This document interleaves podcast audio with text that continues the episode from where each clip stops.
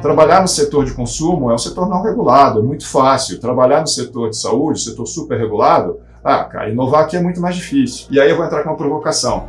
Tem gente que acha que regulação é um fator de inibição para inovação. Você está ouvindo o Vioral, o podcast da indústria farmacêutica. Não esqueça de se conectar no Instagram, Vioral, ou então com o nosso host, arroba Paulo Crepaldi, o PC. Novos episódios todos os dias 5 e 20 do mês em todas as plataformas de podcast. Fique agora com a quarta temporada do Vioral.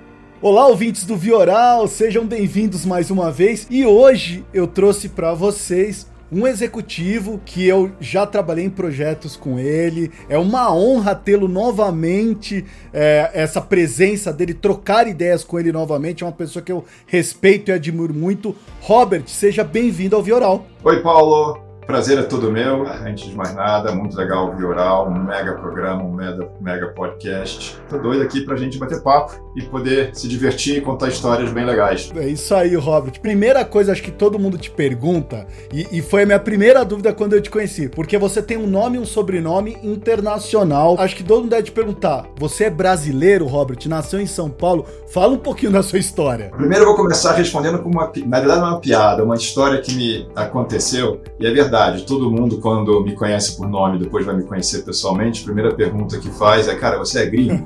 Numa dessas reuniões que a gente tem, lá fui eu para uma reunião com uma determinada pessoa, e eu vou parcialmente inventar o nome dessa pessoa, é lógico, mas ela se chamava Maria Napolitano. E ela dizendo: Robert, eu achei que você era gringo com esse teu nome, e eu dizendo: e por acaso Maria Napolitano é um nome brasileiro? Mais italiano do que isso, impossível, né? Mas então, brincadeiras à parte, meu nome se fala Robert Wieselberg, tá? E eu sou uma grande mistura. Meu pai é nascido na Polônia, veio pequenininho para o Brasil a gente é de família judaica, então quando teve a Segunda Guerra Mundial eles conseguiram fugir para o Brasil, ele veio pequenininho. E minha mãe já é brasileira, mas é brasileira filha de russo com marroquino. Uau!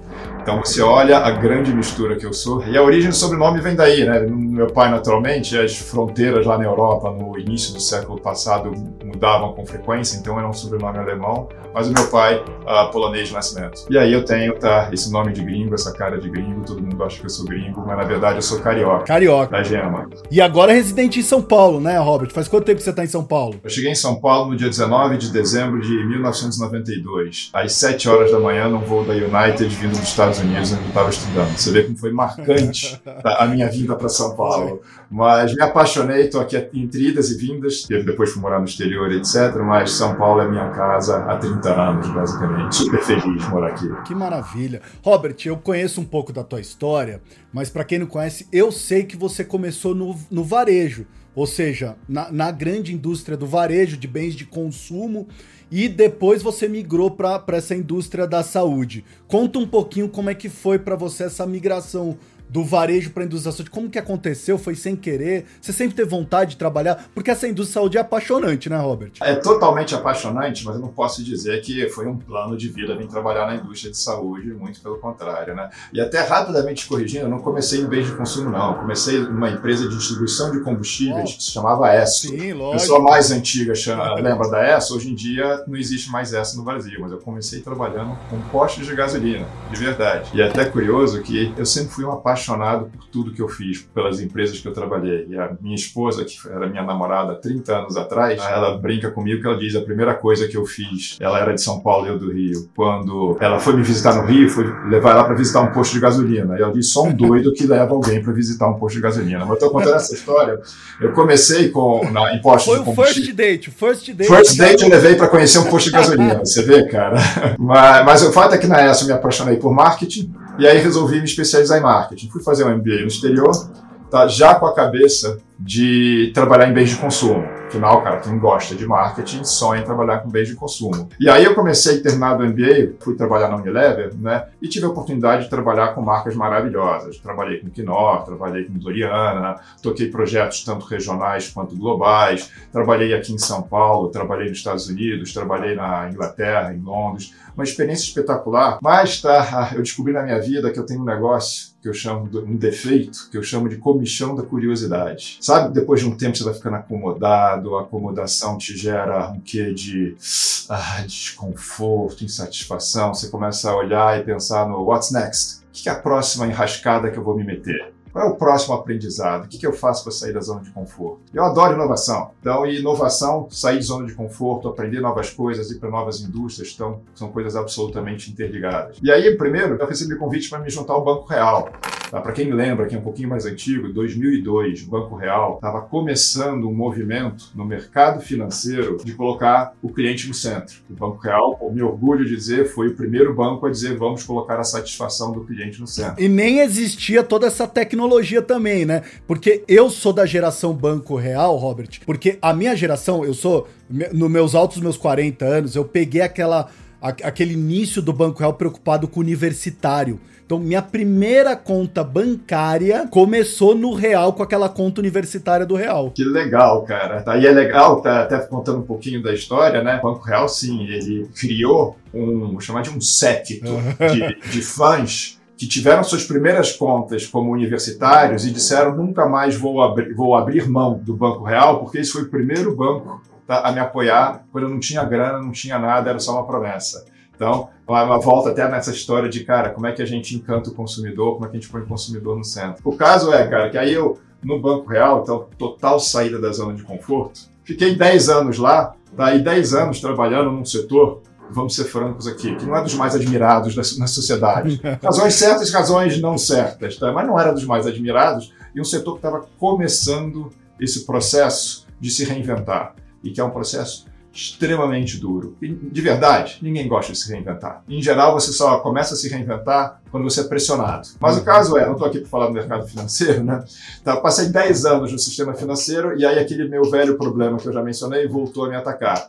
O bichão da curiosidade. Cara, 10 anos numa mesma indústria, para mim, tem gente que passa 50 anos na mesma indústria, mas para mim já é, cara, preciso de outra coisa. Novidade. E aí a primeira coisa que eu fiz quando saí do banco foi ir para o setor de consultoria. Cara, depois de 10 anos em banco, e o setor financeiro é um setor bastante, vou chamar de introspectivo, eu precisava reabrir minha cabeça. Aí eu fiquei 4 anos em consultoria de estratégia, onde eu fiz projetos de meios de pagamento, tá? a, a projetos de. A, deixa eu pegar uma coisa completamente diferente, tá bom? Indústria de consumo, multicoisas da vida, cara, os mais diferentes setores. E um desses projetos foi para uma grande seguradora de saúde. Ali eu estudei a fundo, o, o, o, foi o meu primeiro contato que não fosse como cliente tá, com o setor de saúde. Uhum. Ah, estudei a fundo, aprendi um monte e o comichão do setor de saúde me atacou. Por quê? Porque até similar ao setor financeiro de 20, 15 anos antes, o setor de saúde estava começando a ser obrigado a se reinventar. Nesse caso, pelas duas razões, né? Razão de que os resultados financeiros não estavam os melhores e a razão de enorme pressão da sociedade. Aí eu me encantei. Como é que a gente faz para causar uma diferença, para impactar realmente o negócio? É muito legal. E aí eu tive a sorte, tá, durante esse processo todo, de ter um convite da Odontoprev. Tá? A Odontoprev é a marca líder, a empresa líder em planos odontológicos no Brasil, isso em 2016. E fui lógico, fui. Estava encantado pelo setor de saúde e já começar por, pelo lado dental já era excelente. E fui tocar a área de marketing e estratégia deles. E aí, no final de 2018, a Mil veio com tá, um convite, tá? Uh, irrecusável de tocar toda a área de odonto. A Mil sendo uma empresa gigantesca, com uma marca espetacular do jeito que é, e parte de um grupo global, que é o maior grupo, do, grupo de saúde do mundo, a United Health, que se eu quero causar um impacto no setor de saúde, essa é a empresa que tem os recursos e a tecnologia para fazer isso. E assim eu vim parar nesse setor que é absolutamente apaixonante, encantador, viciante, o setor precisa se reinventar e estou participando desse processo de reinvenção. Assim que eu vim parar no setor de saúde. Olha só que legal. Ó, e só para os ouvintes do Overall que devem estar se perguntando, hoje a nossa playlist do podcast é acompanhada dos trabalhadores vizinhos do Robert hoje. É aquela playlist famosa do home office, furadeira, carro, motocicleta e etc, etc, né, Robert? Só pra gente deixar claro aqui. E Robert, então hoje, para quem não te conhece,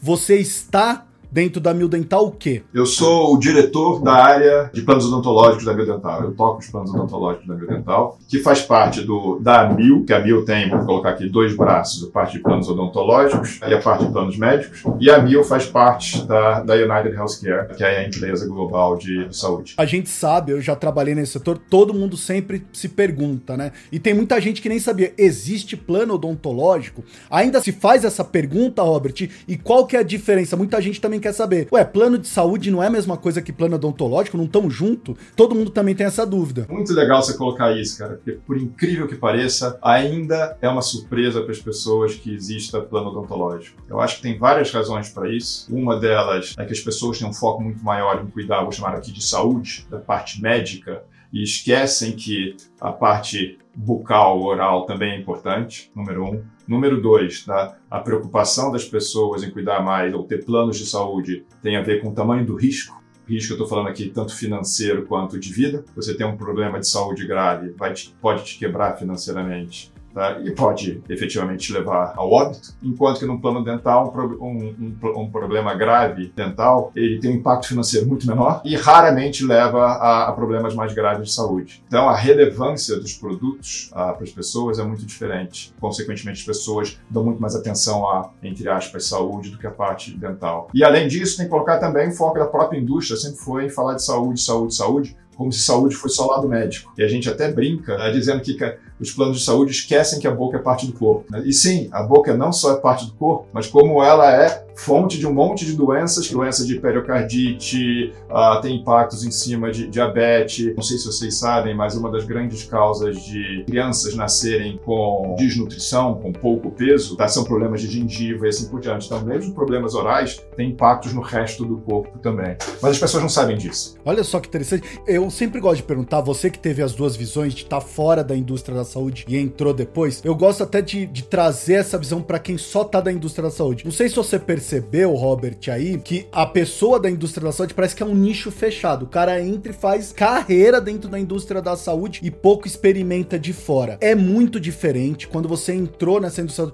você tomou um susto, você achou que eles estão muito atrasados, estão muito na Me conta um pouquinho do que, que você sentiu na pele de diferença da tua experiência numa grande empresa, por exemplo, como a Unilever, como o Banco Real que estava passando por uma grande transformação, de quando você aterrizou na indústria da saúde. Eu acho legal que você fale isso, Paulo, porque sim, tá, o setor de saúde é um setor que eu chamo de bastante insular ou em si mesmado. As pessoas olham, no bom sentido, para o próprio umbigo, né, e esquecem de olhar para tudo que está acontecendo ao redor do mundo e trazer essas informações, essas experiências que estão acontecendo em outros setores, tá, e essa evolução que está acontecendo na sociedade para a sua própria realidade. Mas é até curioso, tá, eu acho que eu, tenho um, um prazer por trabalhar em, em setores assim, né, porque o setor financeiro também era era assim. Você tem um setor mais insular ainda, o setor financeiro, onde as pessoas também entravam no banco como office boy e saíam 45 anos depois só tendo feito aquilo na vida. Tem prós e contras disso, tem méritos e deméritos, ônus e bônus, não vou entrar na, na questão. Mas, indo para a tua pergunta, eu vejo três grandes diferenças entre pegar a indústria de consumo, sabão em pó, chocolate, e o setor de saúde. Acho que a primeira, não estou dizendo que seja mais importante, mas a primeira é que as necessidades do consumidor estão no centro das decisões da indústria de consumo desde que o famoso Philip Kotler nasceu. Philip Kotler, papa do marketing, para quem não conhece, que criou os 4 P's, toda a estratégia de colocar ou pensar de colocar o cliente no centro. Isso é o coração da indústria de consumo, é o coração do pensar da indústria de consumo.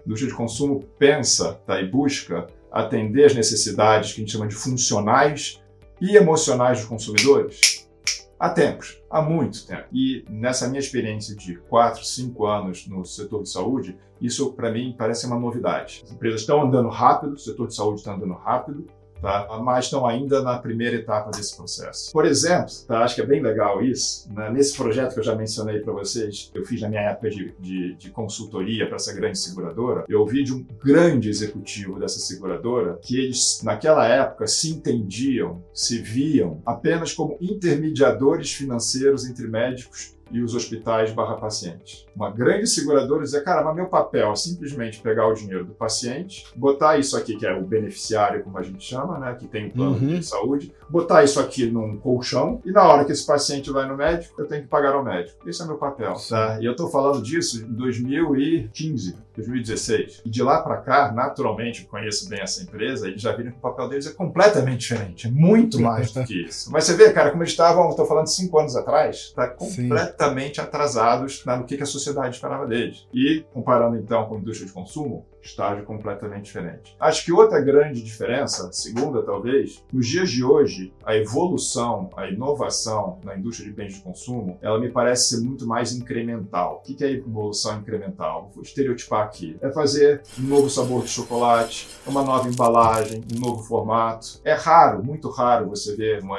inovação realmente disruptiva, aquela que rompe barreiras, seja no mercado de chocolate, no mercado de sabão em pó. Saiu o quê? Um sabor novo, agora o o sabão em pó tem um novo ingrediente que melhora assim, assado, mas é raro você ver a inovação uh, incremental. Por outro lado, essa é uma beleza do setor de saúde, pelo menos para mim, que sou extremamente atraído por inovação, a inovação no setor de saúde, que até pouco tempo atrás era praticamente inexistente ou incremental, agora ela está 100% focada em disrupção, uhum. em novos modelos. Tá? E aqui não vou percorrer todos os novos modelos, lógico, mas, cara, desde toda a parte de telemedicina, modelos de conectar médico com consumidor ou dentistas com consumidor direto no peer-to-peer, um monte de coisas acontecendo, que era uma indústria que, de certa maneira, estava paralisada e começou a ter essas duas pressões que eu mencionei anteriormente, tá? a pressão financeira e a pressão da sociedade dizendo que você tem que mudar. Então, é muito legal que agora a indústria do setor de saúde ele vai começar a evoluir, na minha visão, em uma velocidade em saltos quânticos. E terceiro, muita gente que está ouvindo aqui deve estar tá falando, ah, mas e o óbvio, cara, trabalhar no setor de consumo é um setor não regulado, é muito fácil. Trabalhar no setor de saúde, setor super regulado, ah, cara, inovar aqui é muito mais difícil. E aí eu vou entrar com uma provocação. Tem gente que acha que regulação é um fator de inibição para inovação. Nossa, ficou até um.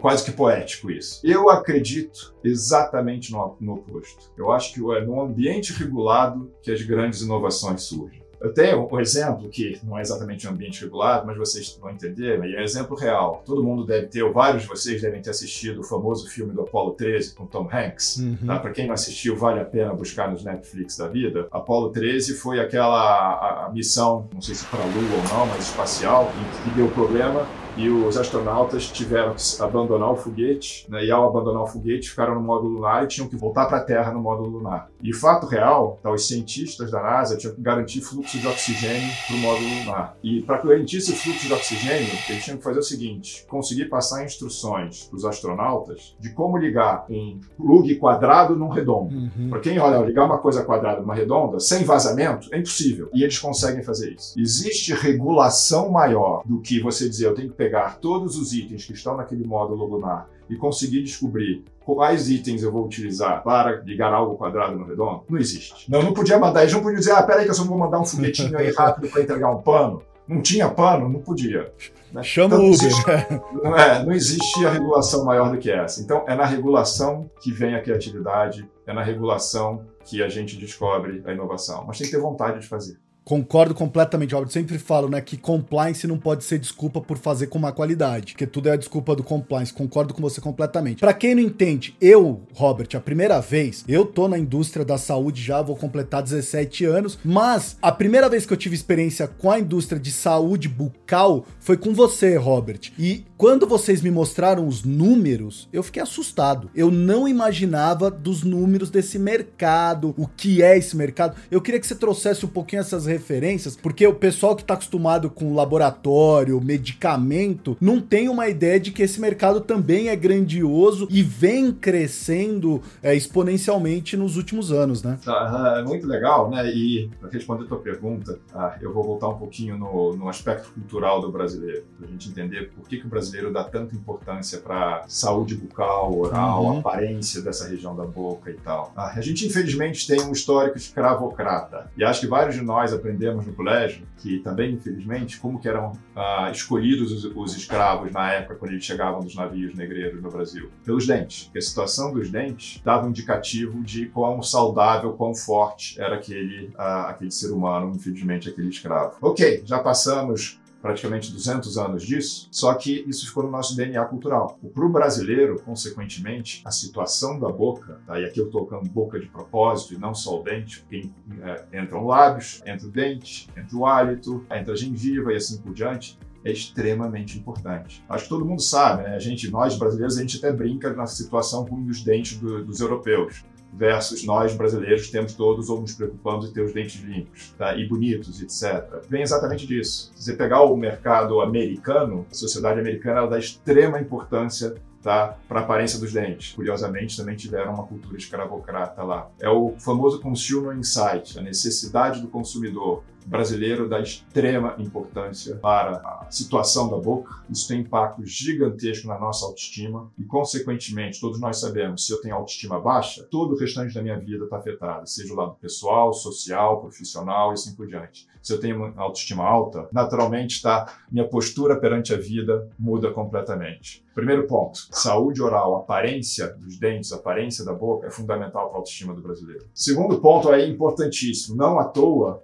né? O Brasil é o país com a maior quantidade de dentistas do mundo. Eu não estou falando per capita nem nada, não. Estou falando números absolutos. Eu não vou agora falar qual é o número porque eu estou meio desatualizado e posso falar o número errado, mas nós temos a maior quantidade de dentistas do mundo e a maior quantidade de dentistas que se, novos dentistas se formando todo santo ano. Por quê? Oferta e demanda. Tem um público da mega importância para isso consequentemente, tá, oferta um monte de dentistas se formando. E a consequência final disso é que a gente já tem, em planos dentais, 27 milhões de brasileiros com planos dentais. Uau! Que parece muito, mas na verdade é pouco. Uhum. E por que, que eu digo que é pouco? Em planos de saúde é o dobro, praticamente o dobro. Tem 50 milhões de brasileiros com planos de saúde. Então, se a gente se equipara apenas a planos de saúde, a gente tem a oportunidade de praticamente dobrar a quantidade de pessoas com plano dental. Se a gente se comparar com os Estados Unidos, a gente tem, a grosso modo, 12 ou 13% da população brasileira que tem plano dental. Nos Estados Unidos, esse número é acima de 70%. Então, o potencial de crescimento é gigantesco. E o, mas o legal é não só que já tem esses 27 milhões de pessoas, pessoas, Paulo, mas cresce a 1,5 milhões, 1 milhão e meio de pessoas novas todo santo ano comprando plano dental. Então esse mercado está crescendo, crescendo, crescendo, crescendo,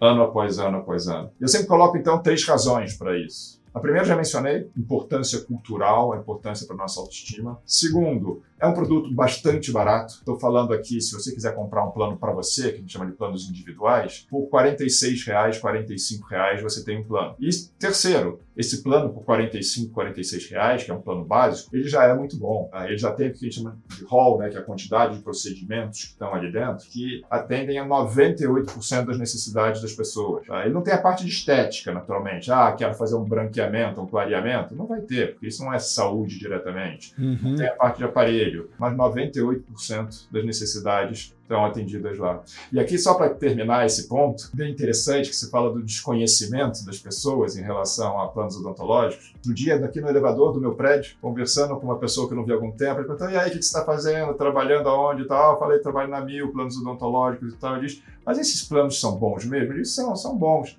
Ele diz, mas vem cá, ele só cobra a consulta? Porque na hora que eu vou ter uma restauração para fazer, ele não cobre não. Você viu o desconhecimento? É claro que cobre. Cobre restauração, cobre canal, cobre cirurgia, cobre extração, cobre um monte de coisas, mas as pessoas ainda desconhecem. E mesmo com esse desconhecimento, 27 milhões de pessoas, crescendo um milhão e meio de pessoas todo santo ano. Mega mercado, mega oportunidade, está atendendo a necessidade do público-alvo dos, dos, brasileiros. E, e eu tenho visto, acompanhado, lógico, acompanho você no LinkedIn, acompanho as notícias da, da, do grupo Inatel, eles têm acreditado muito na Mil Dental, né, Robert? E vocês agora, você mesmo comentou da questão peer-to-peer, -peer, eu queria te perguntar, como é que vocês têm visto? Eu sei que direct to consumer é um mercado que está crescendo muito na saúde. Eu não sei se isso também para vocês isso é um mercado interessante, mas eu também tenho visto que vocês têm feito parcerias para abertura de clínicas próprias, né? Ou seja, é um sistema verticalizado, é isso? Conta um pouquinho para nós. Olha, se você utiliza a palavra ou jargão verticalizado da mesma forma que existe no lado médico, a resposta é não. E no lado médico é o seguinte: você tem o hospital próprio e o meu beneficiário, o meu consumidor,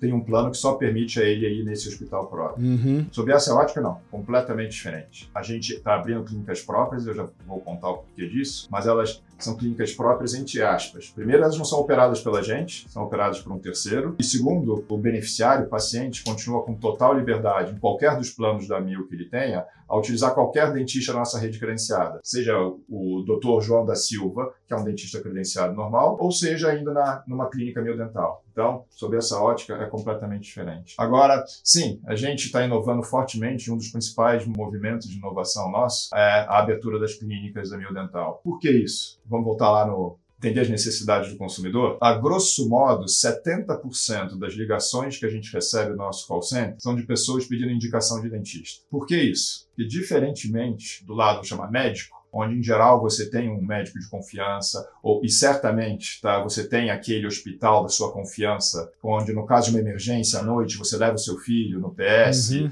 Tá? No lado uh, odontológico isso é menos frequente. Você não tem as grandes marcas de hospitais, como Samaritano, como Einstein, como Luz e assim por diante. Tá? No lado odontológico não existem essas grandes marcas de dentistas que todo mundo conhece, todo mundo respeita, e na emergência, tá? eu sei que ali eu vou ser bem tratado. Consequentemente, pessoas, ah, esse é o primeiro movimento. O segundo movimento, as uhum. pessoas muito frequentemente não têm o dentista de confiança. Ah, eu tenho o meu clínico geral, vou uma vez por ano, é o médico de confiança. As pessoas, infelizmente, não vão ao dentista com toda essa frequência, apesar de uma vez ao ano não ser toda essa frequência, acabam indo ao dentista muito mais no momento da emergência da dor. Então elas não têm o dentista de confiança. E na hora que acontece a necessidade, o que, que elas fazem? Elas ligam para o dental e dizem, por favor, preciso de um dentista de confiança porque não tenho um. Olhando para isso, a gente diz, cara, temos a oportunidade de pegar a marca Mil, que é uma marca de extrema confiança tá, no mundo médico, no mundo de saúde como um todo, e colocar essa marca como avalista de uma rede de clínicas. E isso está funcionando de uma maneira espetacular. O projeto que foi extremamente estudado, extremamente pesquisado. Ah, é interessante ver que toda a cadeia, cadeia de valor do mundo odontológico curtiu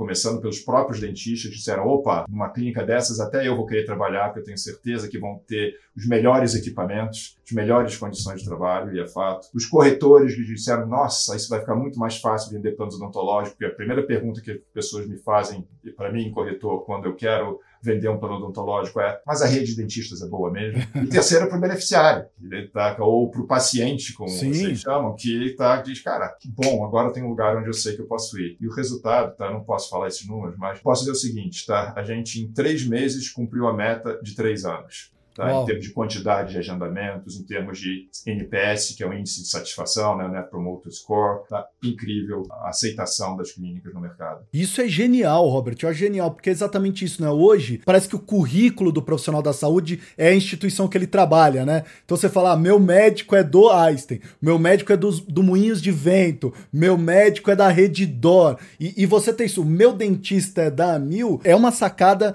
genial de construção não só da marca institucional a mil, né, é, mas da construção desse legado que vocês estão transformando aí para a classe de dentistas, cara. Eu, acho, eu achei genial essa sacada é, de vocês. E o que, que, a gente pode esperar da Mil Dental? Vamos lá, Robert. Será que eu consigo tirar algum spoiler teu aí? O que, que vocês estão pensando em fazer? Tem, tem Health Tech na jogada? O que, que, que, vai acontecer? Não, não, você não vai conseguir tirar spoiler, eu adoraria. né? Fico aqui roendo as unhas para não falar, porque eu gostaria de falar o que eu não devo falar. Mas o caso é o seguinte, né? A gente tem um foco imenso em inovação. Pelas razões que a gente já vem conversando ao longo de toda essa conversa. O mercado precisa, tá? o mercado pede, situação financeira das empresas como um todo exige, planos odontológicos, o mercado odontológico, o mercado em franco crescimento. Quanto mais inovação a gente fizer, mais a gente acelera esse crescimento. Então vocês podem esperar para a gente nos próximos anos, tá? na verdade, nos próximos meses, enorme foco em inovação. Eu vou colocar aqui inovação de duas formas, tá? Inovação, naturalmente, novos produtos. Vocês vão ver a gente trazendo novos produtos que saem do padrão de quantidade de procedimentos, ah, rede A e procedimento B, rede A e procedimento B, rede A e procedimento C. Então, conjuntinho de procedimentos, conjuntinho de rede, sabe aquele, aquela dualidade? A gente vai Sim. fugir de coisas vai fugir para coisas completamente diferentes. E um imenso foco em qualidade. Qualidade em duas vertentes. Assegurar que a qualidade do atendimento que o paciente recebe no dentista seja a mais alta. E aqui eu não estou falando só de qualidade assistencial, não, né? A gente sempre olha para a qualidade sob a ótica do atendimento que o paciente está recebendo no dentista de três maneiras. Sim, a parte técnica, o procedimento foi bem feito. Dois, a parte comportamental do dentista. Atendeu na hora, não atendeu na hora, tá educado e etc e tal. E a qualidade, eu vou chamar da infraestrutura do dentista. O consultório está legal, não está legal, Uhum. equipamento de bom nível, a sala de espera, etc. E, tal. e por que, que a gente olha para esses três? Que é isso, são as três coisas que o, que o paciente olha quando ele vai no dentista. Então, imenso foco na qualidade, na parte, vamos chamar, do consultório do dentista. E terceiro, na própria qualidade do serviço que nós, a Mil, prestamos para o beneficiário paciente. Afinal, esse beneficiário, ele liga para quando ele compra um plano, ele tem que entender o que está dentro do plano. E vemos e convenhamos que não é das coisas mais fáceis, é a nossa obrigação de explicar para ele. Ele tem que conhecer as carências, é nossa obrigação de explicar. Quando ele liga para a gente, está pedindo um dentista, a gente tem que assegurar que a gente está dando um dentista perto da casa dele, que esse dentista ainda atende pela nossa rede, que faz os procedimentos que ele está precisando. Então, tudo isso tem a ver com a qualidade, né? E eu divido qualidade em duas coisas, em duas pernas, tá? A qualidade assistencial, que é essa que acontece na clínica, e a qualidade relacional, que é a que acontece com a Mil. Então, vocês vão ver um monte de inovações. Gosto de novos produtos, qualidade assistencial e qualidade relacional, como eu chamo, atendendo aos mais diferentes públicos. Eu acho que também esse é um ponto importante, você conhece bastante isso, Paulo, que a gente não falou muito ainda, nem sei se vai dar tempo de falar, mas de segmentação. Não Sim. dá para atender a todo mundo da mesma maneira. Pessoas diferentes têm necessidades diferentes e a gente tem que ser capaz de entender esses diferentes públicos e entregar o que, que cada um deles espera. Mas isso é papo Uhum. provavelmente para uma outra conversa. Eu já me convidando aqui, né? Não, será um prazer falar disso. E Robert, o outro cliente de vocês que é o dentista, né? Eu sei que o, do lado médico das operadoras, eu sei que a pandemia teve grande impacto nessa relação das operadoras com os profissionais de saúde. Como é que vocês têm lidado com isso? O dentista é um, é um profissional que aceita mais rápido tecnologia ou também tem um pé atrás, assim como o, o médico? Co- como é que foi isso, Robert, para vocês? o início da pandemia foi talvez até mais grave para os dentistas do que para os médicos. E por quê? Porque se tinha a percepção, que depois, graças a Deus, não se comprovou, de que a profissão, né, o ato do tratamento odontológico era um dos de maior risco pelo tal do efeito aerosol, Uhum. que é o quê, né? Quando você coloca, por exemplo, o jatinho na boca do, do paciente, esses, as gotículas voltam para o rosto do dentista. Consequentemente, nos primeiros três meses, talvez, de pandemia, os consultórios fecharam. Ponto. Fecharam. A gente fez um trabalho gigantesco na nossa rede de ver quem eram consultórios ou clínicas de urgência e emergência, mapear todas elas e assegurar que elas estivessem abertas para quando um paciente ligasse para a gente, tá? Ah, a gente poder direcioná-los para lá. Mas efetivamente os consultórios fecharam. E que bom que fecharam, porque estava todo mundo com receio e até que se aprendeu a lidar com os po- potenciais efeitos da pandemia. E aí vieram os novos equipamentos de proteção individual. A, a Mil enviou tá, kits com várias unidades de diferentes equipamentos para uma grande quantidade de dentistas nossos, para apoiá-los tá, nessa retomada, em aprender a usar. A gente fez uma série de lives, que aí as lives ficaram na moda, né, tá, até por necessidade, com especialistas explicando como us- usar os equipamentos, como cuidar, como tratar, se equipamentos poderiam ser utilizados ou não, todos os equipamentos de proteção individual. Mas então a gente fez um esforço muito grande de auxiliar o dentista a se adaptar à nova realidade. E aí a vantagem de, talvez vantagem, né, de ser um pouco mais velho, aí alguns não, não tenham passado por isso. Quando que começou a epidemia de HIV? Anos 80, talvez 85, por aí. É, meados Ah, de de 80, memória, né? É, meados de 80. Antes da epidemia de HIV, eu posso assegurar por memória, porque eu já ia ao dentista naquela época, os dentistas não usavam luva, os dentistas não usavam máscara. Uhum. Né? Prova aí eu já não sei, mas vou fazer um assumption aqui. Provavelmente, o próprio ato de limpeza dos instrumentos não era tão levado a sério quanto é hoje. Hoje, qual é o dentista, mesmo pré-pandemia, que não usa luva, não usa máscara, não faz toda a sepsia perfeita dos equipamentos, dos, dos materiais, etc. Quer dizer, a prática odontológica ela se adaptou àquela pandemia, aquele risco. Agora, ela acabou de se adaptar ao novo risco, à nova pandemia, né? Ah, e a utilização de máscaras, a utilização do face shield, etc., a limpeza do consultório entre um paciente e outro, vão ser padrão de aqui em diante. E o dentista tem um agravante, né, Robert? Não dá pra você falar pro paciente ficar de máscara, né? Também, é basicamente impossível, né? Tem toda a razão. Aí você pergunta sobre o lado o, tecnológico, se o dentista é mais ou menos adepto a novas tecnologias. Eu acho que primeiro tem aquela velha, se a gente está falando de, de telemedicina, teleodontologia praticamente não existe. Uhum. O máximo que você consegue fazer nos dias de hoje com a tecnologia atual é debater com o paciente se os sintomas que ele está sentindo demandam uma ida ao dentista ou não. Mas você não consegue fazer nada curativo, nem que seja indicar um remédio no caso de um problema odontológico que esteja sendo tratado por teleodontologia. Sim. No caso médico, bem ou mal você consegue, principalmente para as coisas mais simples, passar um procedimento para o paciente. Olha, tem uma aspirina, tome um antihistamínico, antitérmico e assim por diante. Sob essa ótica de, das teleodontologias, telemedicina, eu acho que ainda falta bastante para a teleodontologia se desenvolver. Sob a ótica de, aí, de parte de equipamentos, parte de materiais, etc., e curioso que é uma coisa que a gente não percebe muito como paciente, a profissão se desenvolveu brutalmente. A gente, como paciente, talvez nem perceba tanto, Tá? Mas sob essa ótica, o dentista é extremamente ligado ao desenvolvimento tecnológico. É, e a gente só se lembra do motorzinho, né, Robert? E a gente só se lembra do motorzinho. Robert, uma outra coisa que me chamou a atenção de vocês é a entrada de vocês em redes sociais. Vocês têm um canal no YouTube hoje com mais de 33 mil inscritos, é, mais de 50 vídeos. Eu queria que você me contasse um pouquinho dessa experiência em redes sociais, que é uma outra coisa também que é nova para a indústria da saúde, por ser regulada, por ter uma série de quesitos, um pouquinho de medo de entrar nessa coisa de rede social e perder o controle. Como é que tem sido a sua experiência com a Mil Dental lá, né? O canal do YouTube é a Mil Dental, para quem quiser lá acessar. Mil Dental, mais de 33 mil inscritos e 4,2 milhões de views tá, em um ano. A gente se tornou o maior canal de odontologia rapidamente. E aí, daí eu vou voltar naquela aquela história que contei daquele executivo do setor de saúde que me falou que achava que o papel deles era exclusivamente ser intermediário financeiro e que ao longo do tempo ele foi descobrindo que a responsabilidade das operadoras de saúde é muito maior do que ser simplesmente esse intermediário financeiro. E trazendo isso para cá, para a nossa realidade, né, a gente já debateu um pouquinho, as pessoas vão pegar o lado de odontologia, mas certamente vale para o lado de saúde também. Entender um plano odontológico não é uma coisa simples. Entender um plano médico não é uma coisa simples. Ah, vou voltar aqui para odontologia. Eu, eu faço essa pergunta dentro da Mil, e de verdade, tá? Eu pergunto para as pessoas, vocês sabem qual é a diferença entre o geriatra e um pediatra? Todo mundo sabe. Né? E a resposta, só para o lado da anedota mais divertida que eu já ouvi, foi ah, o geriatra para mim e o pediatra para o meu filho.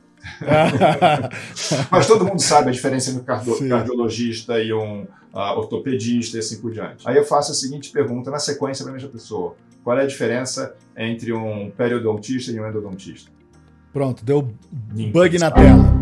Então, vamos começar concordando e acordando que planos odontológicos não são tão fáceis assim de serem entendidos. Que a pessoa nem sabia que tem especialidades. Quanto mais entender as coberturas, o que é um endodontista, canal, a gengiva, DTM, ATM, cirurgia, restauração, prótese, ponte móvel, ninguém sabe nada disso. Então, a primeira coisa Tá? O produto que a gente vende é um produto complexo. Segunda coisa, tem ainda a questão das carências. Eu comprei um carro, saio com ele da, da concessionária dirigindo. Eu comprei um chocolate no mesmo supermercado, eu passei no caixa, já estou abrindo, já estou comendo. Eu quero comprar um plano odontológico para começar a usar. Ah, mas tem a maldita carência. E existem razões técnicas para ter a carência. Se não tivesse a carência, eu financeiramente, ou o produto seria muito mais caro, uhum. tá? ou não existiria o produto. Então precisa da carência. Mas as pessoas não entendem, então, as coberturas, que é tudo isso que está incluído, Sim. o endodontista, o periodontista, posso fazer restauração, não posso, com que frequência e tal, e não entendem carência. Quando que eu posso fazer cada um deles? Sim. E de quem é a responsabilidade em explicar isso? Lá atrás, a indústria achava que a responsabilidade era do vendedor.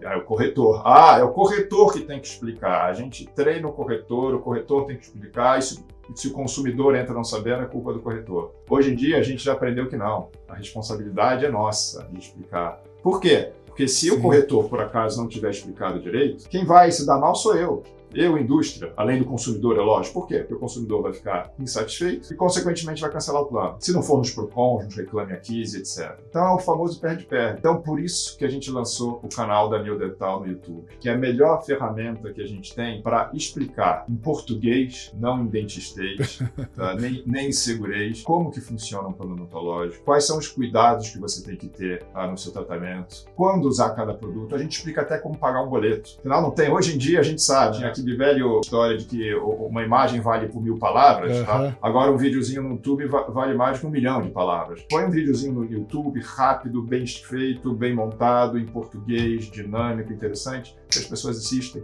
e ao assistirem aprendem. E aí o legal, cara, só para terminar aqui esse pedaço, é que a gente hoje nos nossos Welcome Kits, né? Welcome Kits é quando você compra um plano odontológico, a gente te manda um e-mail com o básico que você tem que aprender. Já vai o link no YouTube, já vão os principais vídeos que você tem que assistir e assim por diante. Porque a gente entendeu isso, que é nossa responsabilidade ensinar ao consumidor, ao beneficiário, ao paciente, tá? como usar o nosso produto, como o nosso produto funciona. Se a gente consegue fazer isso, ele vai usar melhor, vai ficar mais feliz, vai ficar com a gente mais tempo. Interessante, né, Robert? Que é uma indústria que, além dessa coisa da necessidade de referência, fiquei muito curioso esse fato de vocês receberem muita ligação das pessoas pedindo indicação do tipo: você é meu conselheiro, me aconselha um profissional tem também esse papel de vocês de educação, né? É, então, como é importante vocês. Não é, nós não estamos falando aqui só sobre o procedimento em si, eu preciso oferecer procedimento, mas vocês têm um papel muito antes disso nessa experiência do beneficiário. Robert,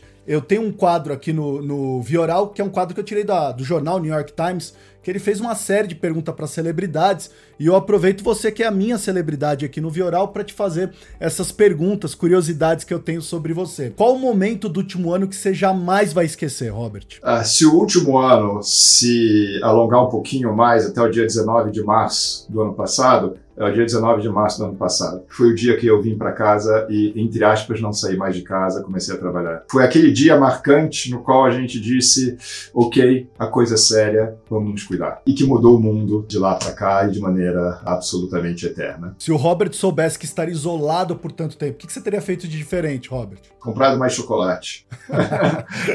Brincadeiras à parte, tá? Por quê, né? Isolamento é uma fonte de ansiedade. Sim. Sem dúvida nenhuma. Qualquer um de nós que goste, não, nem vou botar qualquer um de nós que goste de lidar com pessoas, qualquer diferente. Nós, seres humanos, somos seres gregários, seres relacionais. A gente vive em sociedade desde a época das cavernas. É isso que nos começou a nos diferenciar de outros animais. E o isolamento reduziu a nossa sociabilidade, a nossa capacidade de se relacionar com outros, ou no mínimo modificou ela, porque agora por essa uhum. tela e por esse microfone, de uma maneira que a gente não estava pronto. Tá? Isso é extremamente causador de ansiedade. Então, eu teria comprado chocolate para reduzir minha ansiedade. Perfeito. Robert, para finalizar, o que, que, você espera do futuro? O que, que eu espero do futuro? Essa é uma pergunta ampla. Demais, tá? Complexa demais, mas tá? Eu acho que, acho que o principal é que a gente tenha aprendido algumas lições. Né? A gente, como sociedade, tem aprendido algumas lições desse último ano e meio, quase dois anos, que a gente está sendo obrigado a ficar distante, sendo obrigado a rever nossos conceitos, sendo obrigado a rever a forma como a gente se relaciona com as outras pessoas. Então, a primeira coisa é aprendizado. Se é, para que lado vai esse aprendizado? Eu não sei. Tá? mas que a gente tire algo de bom disso. E, e, e, eu sou extremamente otimista, tá? porque até fazendo paralelos com e algumas literaturas, artigos, a gente vê paralelos entre a situação da pandemia e as grandes guerras mundiais. O mundo, por incrível que pareça, após as grandes guerras, mudou para melhor. Então eu espero que o mundo, após essa grande uhum. guerra contra o vírus, mude para melhor. E no curtíssimo prazo, o que, que eu espero é que as pessoas tenham acima de tudo, tenham aprendido a seguir o que a ciência recomenda. Esse é o fundamental. O que, que significa isso? É nos cuidarmos de acordo com o que a ciência preconiza, nos vacinarmos, seguirmos os protocolos de distanciamento sempre que necessário e, acima de tudo, sendo pacientes. Paciente não no sentido da medicina de paciente que vai ao médico, mas paciente de ter paciência. Vamos ter paciência? Mais um pouquinho só, tá? E a coisa vai passar. Maravilha. Olha só, ouvintes do Vioral. Hoje eu conversei com o Robert Wilselberg. E ele que escreveu na rede social o seguinte, abre aspas: "Uma das coisas mais importantes que aprendi em meus muitos anos de vida profissional é que uma estratégia bem construída, acompanhada do apoio da liderança da organização e executada por um time preparado e engajado, mais cedo ou mais tarde traz resultados. Claro que sempre precisamos de persistência e de humildade. Robert, quero te agradecer muito por ter topado falar aqui no Vioral. Paulo, eu que agradeço. Um espetáculo a conversa. Eu me diverti muito. Fico com pena que essa praticamente uma hora passou tão rápido. Espero que todos tenham gostado e desde já me coloco à disposição sempre que você quiser bater um papo. Estou mais do que disponível aqui. Forte abraço, forte abraço a todos. É isso aí, gente. Combinado. Esse foi mais um episódio do Vioral e eu fui. Você ouviu o Vioral, o podcast da indústria farmacêutica. Para se conectar é fácil. vioral.com.br, arroba Vioral no Instagram ou então envie um e-mail para vioralhealthcare.gmail.com. Até a próxima dose oral quinzenal para seus ouvidos.